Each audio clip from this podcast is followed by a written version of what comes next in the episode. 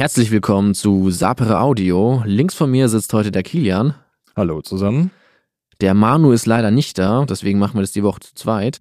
Ich moderiere das wie immer. Mein Name ist Richie und viel Spaß. Wir haben uns das letzte Mal ja mit Transhumanismus beschäftigt. Da machen wir jetzt auch weiter. Und wir haben den Transhumanismus von den Bedürfnissen des Einzelnen her gedacht. Oder das zumindest mal aufgeworfen. Und ein ganz wesentliches Bedürfnis des Einzelnen, oder zumindest würde viele Transhumanisten sehen das zumindest so, ist eben diese Frage nach einer Unsterblichkeit oder noch einem möglichst langen Leben. Jetzt diskutiert es Thomas Fuchs, dessen Text wir ja noch bearbeiten, ähm, diskutiert das auch aus und an der Stelle machen wir es dann auch einfach weiter. Hast du ein schönes kleines Eröffnungsstatement? Oder wo wollen wir da genau anfangen, Kilian? Ja, Thomas Fuchs äh, wirft auf jeden Fall die Frage auf, inwieweit wir Menschen uns vorstellen können, unsterblich zu sein und inwieweit das ein sinnvolles Ziel sein kann für uns Menschen, wie wir jetzt leben.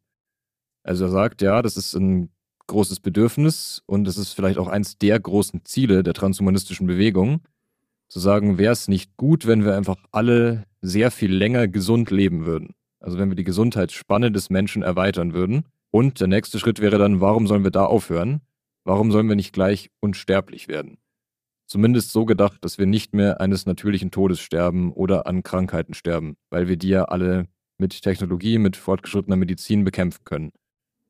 Also das Altern und der Tod ist so ein großes Feindbild für Transhumanisten und viele der Anstrengungen, die unternommen werden in dem Bereich, sind darauf ausgerichtet, diese großen Übel des Menschen zu bekämpfen. Ja, das, du sagst es ja genau richtig. Ich glaube, dass Altern und Tod jetzt vielleicht nicht die schönste Seite am menschlichen Dasein sind. Das ist ja irgendwie jetzt mal allen recht eingängig. Jetzt hat aber Thomas Fuchs halt irgendwie dann schon einen Punkt, wenn er sagt, okay, mal angenommen, wir schaffen das Altern und den Tod ab, dann schaffen wir halt auch irgendwie ein bisschen das ab, was den Menschen eben so ausmacht, und zwar in verschiedenen Perspektiven. Also halt einfach so, so die grundsätzliche menschliche Erfahrung oder die grundsätzliche Erfahrung des Lebens ist ja schon irgendwie von diesem Konzept Tod halt sehr abhängig. Ja, warum mache ich Dinge? Sicherlich auch, weil ich einfach gerne Dinge tue, aber halt schon auch, weil ich mich halt für Dinge auch entscheiden muss.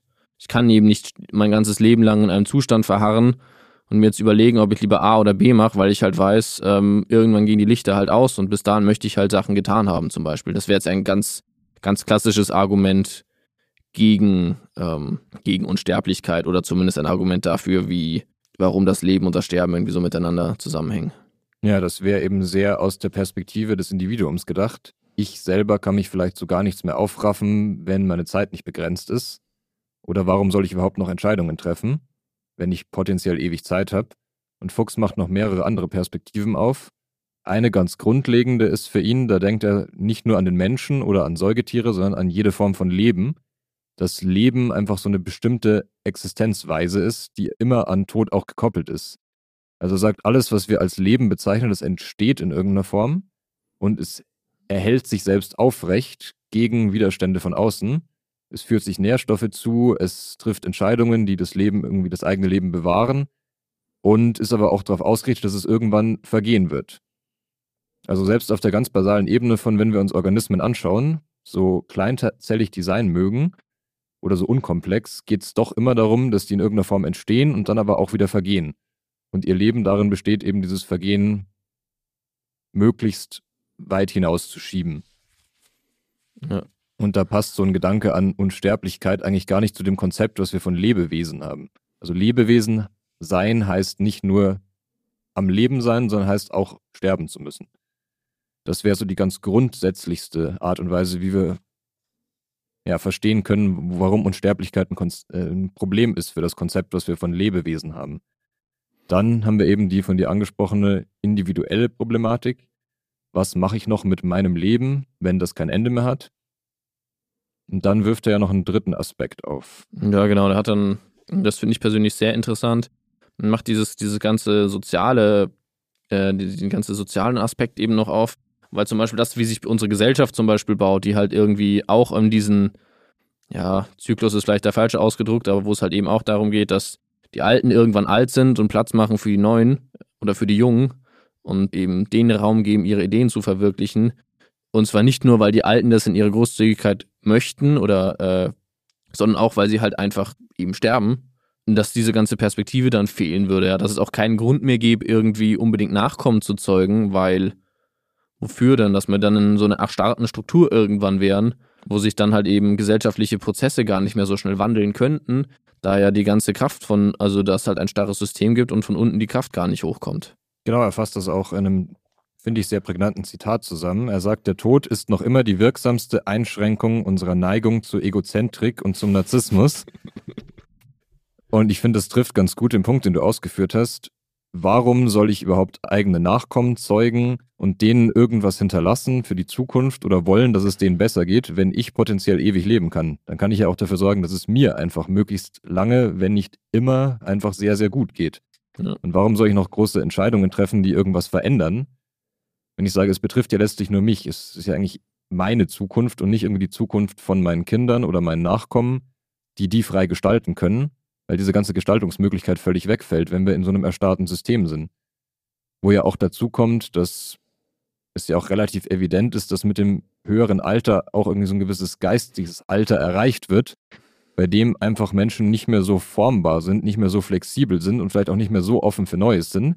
Das ist jetzt recht generalisierend gesprochen, aber ich denke, das lässt sich auch empirisch belegen, dass eben diese ganze, diese ganzen Eindrücke, die irgendwie mit dem Leben kommen, halt irgendwie nicht mehr diese, diese ganz starken Einfluss auf mich ausüben, wenn ich halt so eine sehr alte und sehr gesettelte Persönlichkeit bin und ich auch nicht mehr so flexibel bin, irgendwie jetzt nochmal mein Leben komplett zu ändern oder was ganz Neues, Verrücktes zu tun. Und dass dieses geistige Altern, das wird ja nicht aufgehoben damit, dass wir sagen, wir haben so gute Medizin, dass wir das körperliche Altern abschaffen.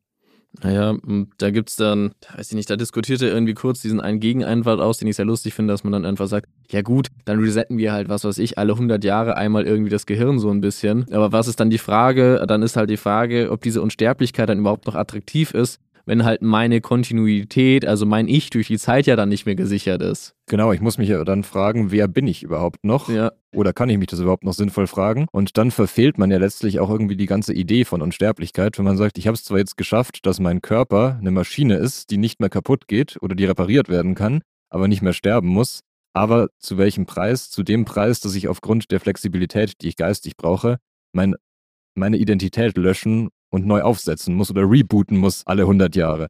Das ist schon, schon interessant, was für absurde Zyklen das dann gleich ziehen kann, wenn man das ein bisschen durchdenkt. Auf jeden Fall, was halt dann der Fuchs, also was halt da schon sehr gut dargestellt wird und was ich auch sagen muss, was, also dieses Argument der Unsterblichkeit, das wird nicht nur im Transhumanismus ausdiskutiert, das wird auch in der Anthropologie viel ausdiskutiert etc. Und mich haben diese individuellen Punkte, haben mich bisher immer nur so semi überzeugt, weil ich zum Beispiel sagen würde, ja, es ist halt einfach, also ich kann mir genügend Projekte eigentlich suchen, dass ich zumindest für ein paar hundert Jahre Spaß habe. Und wenn ich dann sage, ich möchte nicht mehr, dann möchte ich halt nicht mehr. Fuchs weiß halt aber schon irgendwie, und damit hat er halt schon recht auch, einerseits, dass halt dieses ganze soziale Gefüge da dann irgendwie zusammenbricht. Das ist äh, ein Aspekt, den hatte ich vorher noch nicht gesehen. Und dass halt unsere ganze Idee von dem Leben dann überhaupt keinen, also dass die Idee des Lebens halt sich dann so komplett verändert dass wir dann halt irgendwie das Menschsein oder das klassische Lebewesen halt vielleicht dann in dem Punkt dann transzendiert hätten und dass das halt so ziemlich alles in Frage stellt und unter anderem halt auch die Gründe, aus denen wir überhaupt diese Unsterblichkeit äh, angestrebt haben, sodass es dann auch fast ein bisschen paradox werden könnte. Jetzt sagt halt dann der Transhumanist, würde das ja nicht ablehnen und würde dann sagen, gut, dann ist es vielleicht Zeit für den Posthumanismus, diese Unsterblichkeit, dann machen wir halt eben das neue Paradigma aus, dann sind wir halt eben genau hinter dem Menschen. Ja, man könnte sagen, in dem Moment, wo wir unsterblich sind, fehlt uns eine klassische Qualität, die uns irgendwie zu Menschen macht. Und dann sprechen wir vielleicht schon von einem posthumanen Wesen. Also eine, sei es eine neue Spezies oder ein interessanter Punkt, zu dem wir jetzt dann kommen werden. Vielleicht hat es überhaupt nichts mehr mit Lebewesen zu tun. Ja. Wenn wir sagen, wir sind nicht mehr sterblich, dann sind wir auch keine Lebewesen mehr im klassischen Sinne, sondern wir sind dann vielleicht einfach nur noch digital existent. Und das ist äh, eine transhumanistische Idee, die als Mind Uploading oder als Mind Cloning bekannt ist oder auch als Whole Brain Emulation. Und da habe ich uns mal einen kleinen Text mitgebracht von Nick Bostrom. Der ist vielleicht einer der berühmtesten Transhumanisten, die derzeit leben und forschen. Und der setzt sich in seinem Essay Whole Brain Emulation, a Roadmap aus dem Jahr 2008 mit dieser Idee des Mind-Uploadings auseinander. Und ich will einfach nur mal eine kurze Passage vorlesen, die das ganz gut zusammenfasst, dieses Projekt. Und zwar sagt er, the basic idea is to take a particular brain, scan its structure in detail and construct a software model of it that is so faithful to the original that when run on an appropriate hardware, it will behave in essentially the same way as the original brain. Also Bostrom sagt, wenn wir unser Gehirn nur gut genug scannen könnten, könnten wir das digital simulieren oder eben emulieren und hätten damit im Wesentlichen ein Modell von uns selbst, das sich genauso verhalten würde, wie wir uns jetzt verhalten, als biologischer Organismus mit einem Gehirn. Das heißt, wir spalten den sterblichen Teil ab, den Körper, das Lebewesen und reduzieren uns selber einfach komplett auf unser Bewusstsein, das wir aus dem Gehirn rausziehen können. Hm, das ist ja schon interessant, weil ich weiß nicht mehr, ob in der letzte Folge irgendwie schon angeklungen ist, ist halt diese grundsätzliche dualistische Vorstellung eben zwischen einer Teilung von Körper und Geist, weil wenn man die jetzt nicht annehmen würde und sagen würde, nein, unser, unser Selbst oder das, was wir als Ich bezeichnen, hängt auch ganz in Wesentlichkeit davon ab, dass wir eben auch Körper sind und eben halt nicht irgendein Körper, sondern eben der Körper, den wir halt gerade haben. Und dann würde das ja schon irgendwie weniger Sinn machen und die Idee weniger attraktiv machen. Ja, ich denke, jemand, der vom, davon ausgeht, dass Mind-Uploading möglich ist, der muss einerseits davon ausgehen, dass alles, was mich zu dieser Person macht, die ich bin, komplett im Gehirn ist. Ja. Also das muss irgendwie materiell greifbar sein. Es muss in irgendwelchen physiologischen Strukturen sein, die in meinem Gehirn liegen. Aber er muss auch davon ausgehen, dass man diese Strukturen irgendwie extrahieren kann und dann auf eine Ebene bringen kann, die keine physische Basis mehr hat. Also die quasi nur noch reine Information ist. Und das ist natürlich ein großes Spannungsfeld und es ist auch das, was man ja, landläufig auch Dualismus nennt. Dass man sagt, wir haben irgendwie eine Körpersubstanz und wir haben irgendwie eine Geistsubstanz und die sind relativ getrennt voneinander. Wir als lebende Menschen, da sind die in irgendeiner Form miteinander verknüpft. Aber warum sollte man diese Verknüpfung nicht auch aufheben können? Und warum sollte nicht der Geist auch ohne den Körper leben können? Und eine Art und Weise, die natürlich irgendwie sehr an Science Fiction erinnert, wäre eben zu sagen, wir lesen das Gehirn aus, lassen den Körper zurück und laden das, was wir ausgelesen haben, in die Cloud, in den Cyberspace hoch und existieren dann eben nur noch als diese digitalen Modelle von uns selbst. Ja. Das ist diese, das ist ja, da kreisen wir jetzt ja auch schon darum, dass es halt eben, genau bei dieser Posthumanismus-Idee stellt sich halt überhaupt nicht mehr dann, da haben wir halt so viele Kategorien des Menschlichen irgendwie schon verloren, dass sich halt eben die Frage nach dem Menschlichen ja gar nicht mehr stellt in dem Sinne dann. Dann kommt man halt in diese Widersprüchlichkeit, warum das, also warum das dann überhaupt noch machen, wenn das denn überhaupt funktioniert. Ich glaube, Thomas Fuchs oder so in dem Text äußert sich auch relativ stark dazu, dass das irgendwie überhaupt ganz schwierig ist und dass es schon auf der technischen Ebene schon, wenn nicht unmöglich ist, nahezu unmöglich ist. Oder habe ich ihn da richtig verstanden? Ja, Thomas Fuchs, der ja auch viel über das Gehirn geforscht und geschrieben hat, ist der Auffassung, dass es nicht so einfach ist, wie Nick Bostrom sich das vorstellt, ein Gehirn zu scannen, weil er sagt, wenn es uns darum geht, irgendwie auszulesen, was für eine Person irgendwie in diesem Gehirn stecken soll, dann kann der Weg überhaupt nicht sein, dass wir das Gehirn sehr genau mit Mikroskopen anschauen oder irgendwie in feine Scheibchen zerschneiden und uns die Struktur des Gehirns anschauen, sondern selbst wenn wir davon ausgehen würden, dass sich die Person im Gehirn befindet, dass ich mein Gehirn bin, dann wäre überhaupt nicht klar, was man da scannen sollte. Weil wir sind ja nicht irgendwie festgelegt in irgendwie gewissen Schaltplänen im Gehirn oder wir sind auch nicht eine Speicherdatenbank, wo man gewisse Files öffnen kann und da ist dann irgendwelche Inhalte drin, sondern es geht ja im Wesentlichen sehr viel über Erregungszustände im Gehirn, über Verschaltung von Synapsen und um Aktivität. Und diese Aktivität kann man ja nicht in einem statischen Modell erfassen. Also es wäre schon äußerst schwierig, wenn nicht unmöglich, überhaupt das, was in unserem Gehirn passiert, zu scannen und in irgendein Modell zu übertragen, aus dem man dann sagen kann, das ist jetzt eine Person. Oder das ist das Gehirn einer Person, sondern es ist halt immer eine Momentaufnahme, wenn ich ein Gehirn scanne. Aber das sagt noch nichts darüber aus, was in dem Gehirn überhaupt passiert. Ja klar, diese ganzen, diese ganzen Zustände, also das ist ja dann auch interessant, weil dann müsstest du ja fast sagen, dass wir eigentlich, oder dann müsste Thomas Fuchs eigentlich eher sagen, dass wir ja eher Zustände sind als irgendwas Statisches. Oder wir uns zwar irgendwie als Identität durch die Zeit begreifen und dass wir das auch gut annehmen können, aber dass eigentlich unser Gehirn einfach anders funktioniert und zwar weniger, weniger starr, sondern halt immer mehr von einem Zustand zum anderen ist und wir diese Zustände halt auch nicht wissen, wie wir die replizieren sollen, weil die ja einfach durch durch äußeres als auch inneres äh, Verkupplung einfach ja irgendwie befeuert werden, oder? Ja, ganz genau. Also da ist jetzt ein kleiner Exkurs, aber darum geht es auch in dem äh, bedeutendsten Werk von Thomas Fuchs, das Gehirn, ein Beziehungsorgan. Da beschäftigt sich nämlich genau mit dieser Idee, wie wir Ich-Sein begreifen können. Und er sagt, es scheidet eigentlich völlig aus zu sagen, ich bin mein Gehirn. Das ist eigentlich schon ein Fehlschluss, sondern es ist genau wie du sagst, es ist eine Aktivität, die im Gehirn passiert, die ist absolut notwendig dafür, dass ich ich bin. Aber es reicht halt nicht, das Gehirn zu betrachten, sondern das Gehirn ist in einem stetigen Austausch mit meinem ganzen restlichen Körper, in dem auch unglaublich viel passiert. Und es ist im Austausch mit der ganzen Umwelt, mit Sinnesreizen, die ich wahrnehme, mit Dingen, die da draußen sind, die ich irgendwie verfolgen kann, die ich wollen kann. Es ist eben verknüpft mit Körper und mit Umwelt und das Gehirn vermittelt mehr, als dass es eben eine statische Ich-Instanz ist. Also das heißt, die Kritik vom Thomas Fuchs geht dann halt sogar so weit zu sagen, selbst das Brain in the Vat, also dieses Gehirn, das du dann irgendwie digitalisierst, wahrscheinlich am Ende halt überhaupt nichts mit dir zu tun hat. Also Fuchs würde sagen, ein physisches Gehirn aus dem Körper zu isolieren und dann zu sagen, da kann ich jetzt irgendwas über die Person aussagen, wenn ich dieses Gehirn untersuche, wäre schon ein sehr schwieriger Schluss, wenn nicht sogar ein Fehlschluss. Dieses Gehirn aus dem Körper zu nehmen und dann zu digitalisieren, bringt uns ja noch weiter weg vom Ausgangsmaterial, abstrahiert auf so eine Ebene, dass viele Dinge einfach gar nicht mehr vorkommen, die aber für uns total essentiell sind.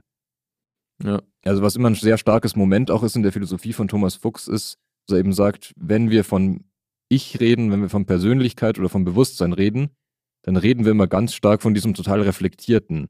Ich habe diese und jene Pläne, ich denke an dieses und jenes, deswegen bin ich. Aber er sagt eben, dem zugrunde liegt ja erstmal was viel Basaleres, nämlich so eine Art von Selbstgefühl oder Selbstgewahrsein, das ich nur haben kann, wenn ich in einem Körper stecke.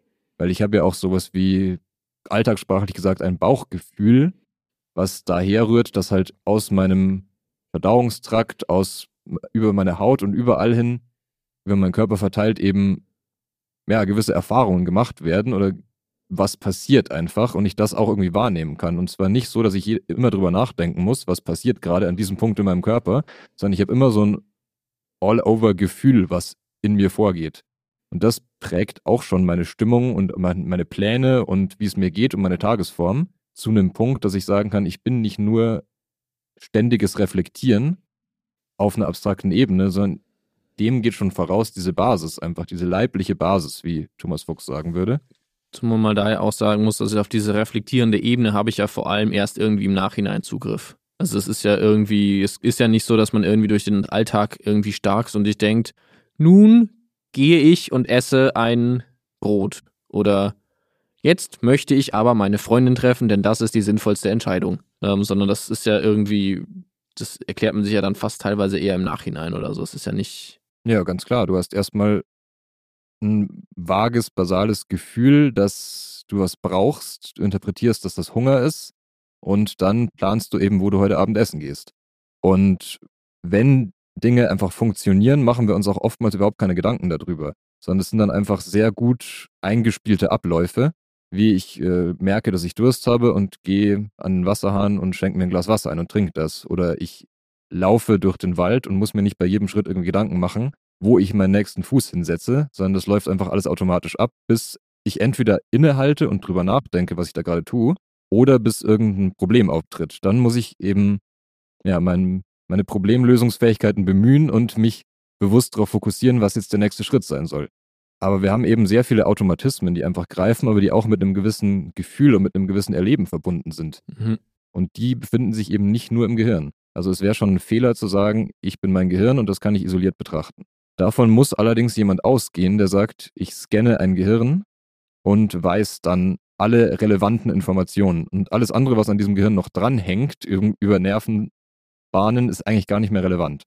Und am Ende kommt dann einfach ein Ich raus, das auch irgendwas mit dem Ich zu tun hat, das ich irgendwie da vorher reingeballert habe. Genau, das würde Bostrom auf jeden Fall sagen. Genau, ansonsten ist ja die These überhaupt nicht mehr attraktiv, ne? Ja, also dieses Modell soll ja schon noch was mit mir zu tun haben. Wenn das als attraktiv versprochen wird, dass ich in der Cloud leben kann, dann soll das ja auch noch was mit meiner Erfahrung zu tun haben, die ich auch als Mensch oder als Lebewesen mache im weitesten Sinne.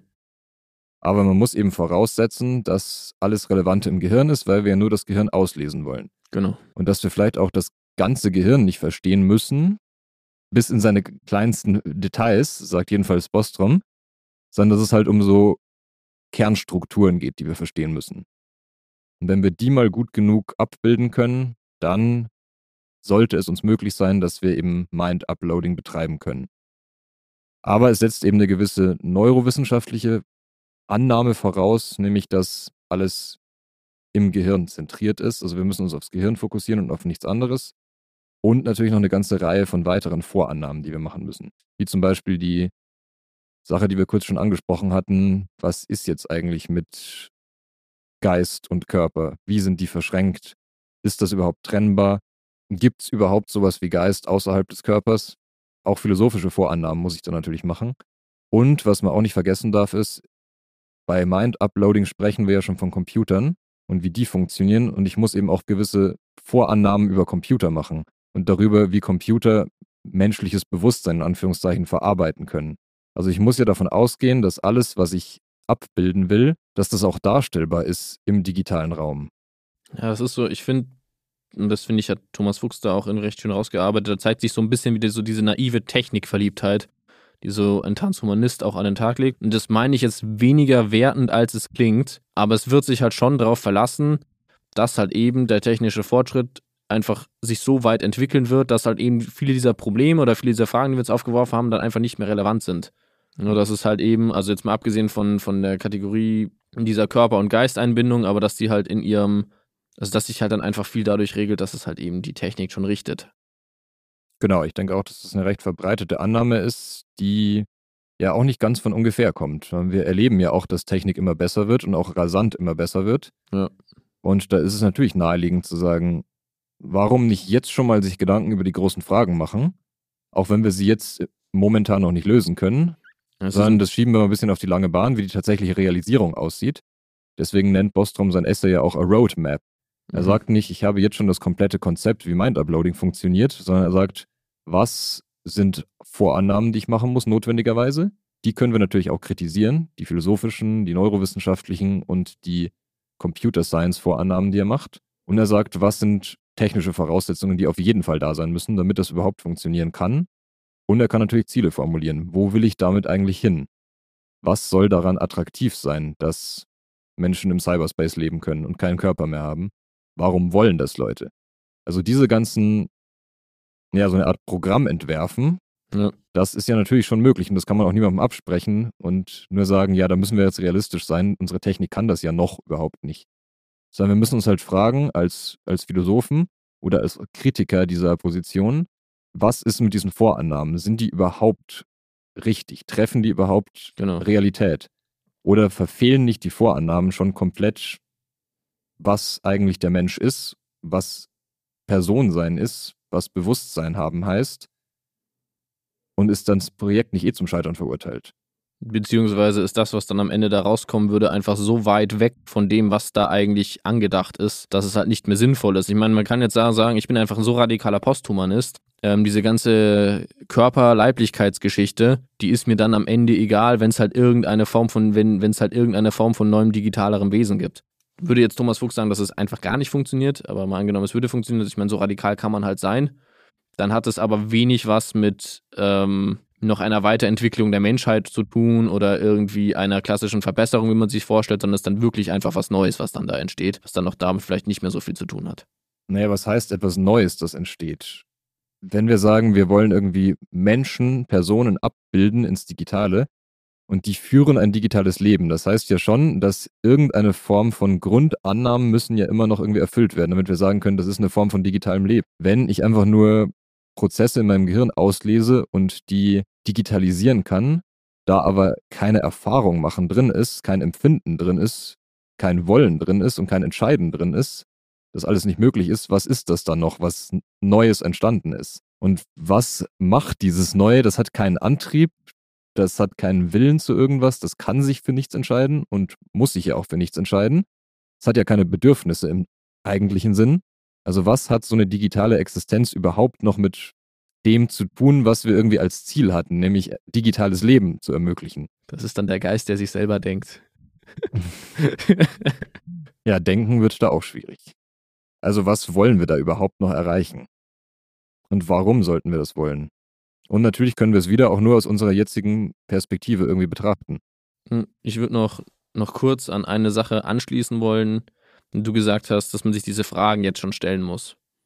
Oder dass es halt schon sinnvoll ist, wenn ein, oder dass es halt irgendwie schon gute Gründe dafür gibt, dass ein Nick Bostrom irgendwie anfängt, äh, diese Roadmap zu formulieren zum Beispiel. Weil, wenn wir uns dann auch, das hat auch was mit Transhumanismus zu tun, wenn wir zum Beispiel nach die Frage nach KI stellen, was ja auch gerade sehr relevant ist oder so, da muss man halt Entscheidungen oder philosophische Ausrichtungen jetzt halt treffen, damit halt dann später irgendwie nicht irgendwie Probleme gibt. Und das macht auf jeden Fall immer Sinn, sich drüber nachzudenken. Also gewisse, wir haben das ja im ersten Teil auch, glaube ich, angesprochen, gewisse Sachen können wir ja schon beobachten, ja.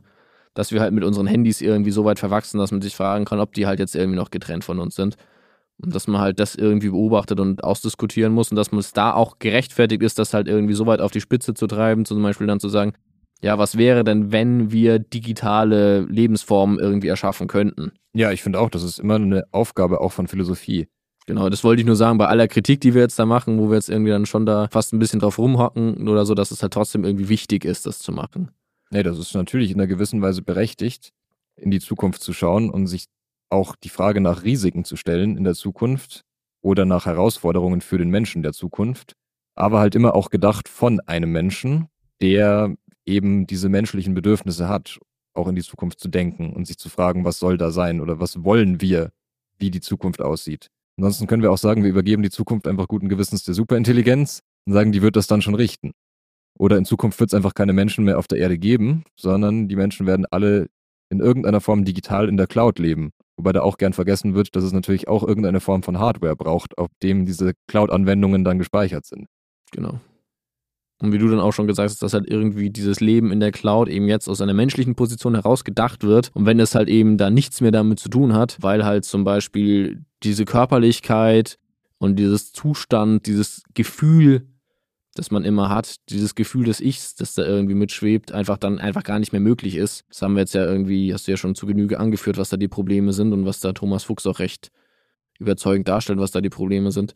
Dass das dann, ob das dann überhaupt noch eine wünschenswerte Geschichte ist. Genau. Wollen wir noch ein kurzes Abschlussstatement machen? Oder ich denke, wir haben jetzt alles oder habe ich irgendwas Großes vergessen?